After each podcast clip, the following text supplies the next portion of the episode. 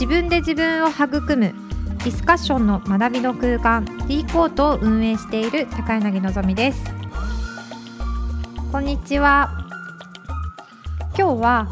あのこのディスカッションコーディネーターが生まれたきっかけっていうお話をしようと思ってます。あの毎回冒頭で言ってるディスカッション教室ですみたいなディスカッション学びの空間ですって私が言ってるんですけどじゃあどんな感じでディスカッションがこう始まってこう話意見交換してるのかっていうイメージがこうなかなか想像つかない人もいると思うんですが実は D コートですね中高生がこう集まってきて「はい話してください」っていうわけじゃないんですよ。これはオンラインの D コートも一緒でみんながオンライン上でつながって「はい話しましょう」やってくださいっていう場ではなくてあのきちんとですねディスカッションコーディネーターっていうのを必ず1グループに1人ついています。でこれはやっぱりよりみんなが安心して意見交換ができるようにっていうことでディスカッションコーディネーターがいるんですが、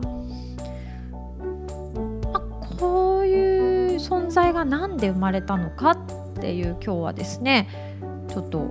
そもそもの話を全3回に分けて話していきたいなと思ってます。で1回目ではディスカッションを始めた私がですねこうぶつかってしまった問題をちょっとご紹介して2回目はその問題にどうこう立ち向かったかでその結果3回目に DC が誕生したその、まあ、瞬間というかですねエピソードをお話ししようと思ってます。以前の回でお話ししたと思うんですけどあの実は大学時代に私ディスカッションの場を定期的に作るようになったんですけれどもまあ、当時はですねディスカッションやろうよってこういろんな友達とかを集めてスタートしたっていうような形だったんですが結構この場を設け出して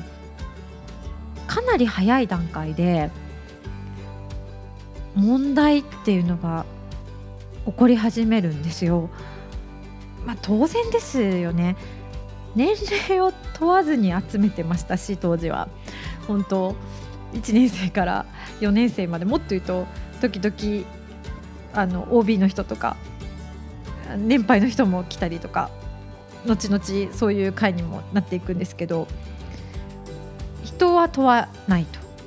でさらに話すテーマは何ていうか政治から 恋愛まで、まあ、多岐にわたるだけでなく、まあ、少々危ないテーマだったりも危険なですね議論するにはやっぱ危険なテーマを扱っていたりとかもしてたと思います。まあ、こういうふうに、まあ、とにかく話しましょうっていう場を設けた時にディスカッションしましょうっていう場を設けた時に最初に私が悩んだ問題っていうのがですねせっかくお友達に誘われてもしくは私が誘って来てくれた人が一言も話さずに帰るとかですね、まあ、もっと言うと本当うん、うん、聞く聞く側で帰ってしまったとかですねそういう場面に多々遭遇し始めます。でまあ皆さんも経験あるかもしれないんですけどできるだけ5人とかこう少人数でグループは作ってるんですけどやっぱりそこでも、まあ、楽しんでくれてるんですけど1人でずっと話し続けるみたいな人も出てきちゃってそうすると積極的じゃない友人なんかはほとんど意見を言うことなく帰ってしまうっていうですね。でまあ、実際ですねその友人たちとか参加してくれた人たちが本当聞くのが楽しいよっていう人ももちろんいたんですけどやっぱり私が個人的に2人で話してたりするとすごく考えてたり意見を持ってる人たちなんですよね。でも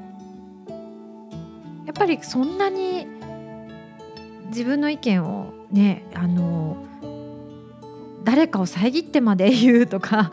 振られてなもないのに言うっていうのはとっても難しいんだなっていうのを実感した場でもあったんですよね。もちろんあの日頃から議論とか意見交換なんてどこでもする必要はないと思うんですよね。あの友達の会話とか家族の会話とかで別に議論が起こる必要もないとは思うんですけどでもせっかくこうディスカッションの場として作った会にそれを目的にして来てくれている。なのに意見が言わずに帰る。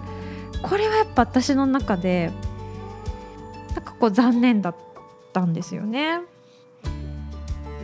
なんとかなんないかなっていう。かといって別にねあの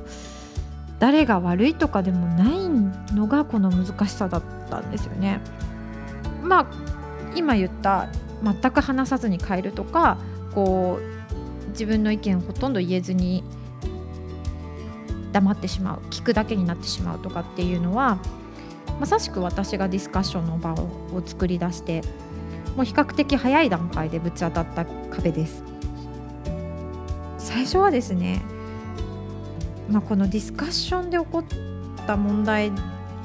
で私が感じたのはやっぱり自由に話してくださいって言って話せない人っていうのもいるんだなっていう気づきだったんですね。まあ、私はこの場がいいと 自分ではですね思って作ってはいたんですけれども、まあ、自由に話せずに帰ってしまったら、うん、私の中でも意味がなくなってしまうしじゃあどうすればいいのっていうのを本当考えたというか、まあ、もっと言うと当時ですね一緒にその場を作ってくれた友人たちとも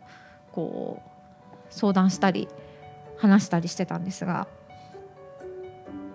自由に話してくださいって言ってそんな簡単に話せなかったという経験が、まあ、このディスカッションコーディネーターにつながっていく。そんなお話でした。それでは皆さん価値観の交換で自分で自分を育む D コートにぜひ遊びに来てください。高柳のぞみでした。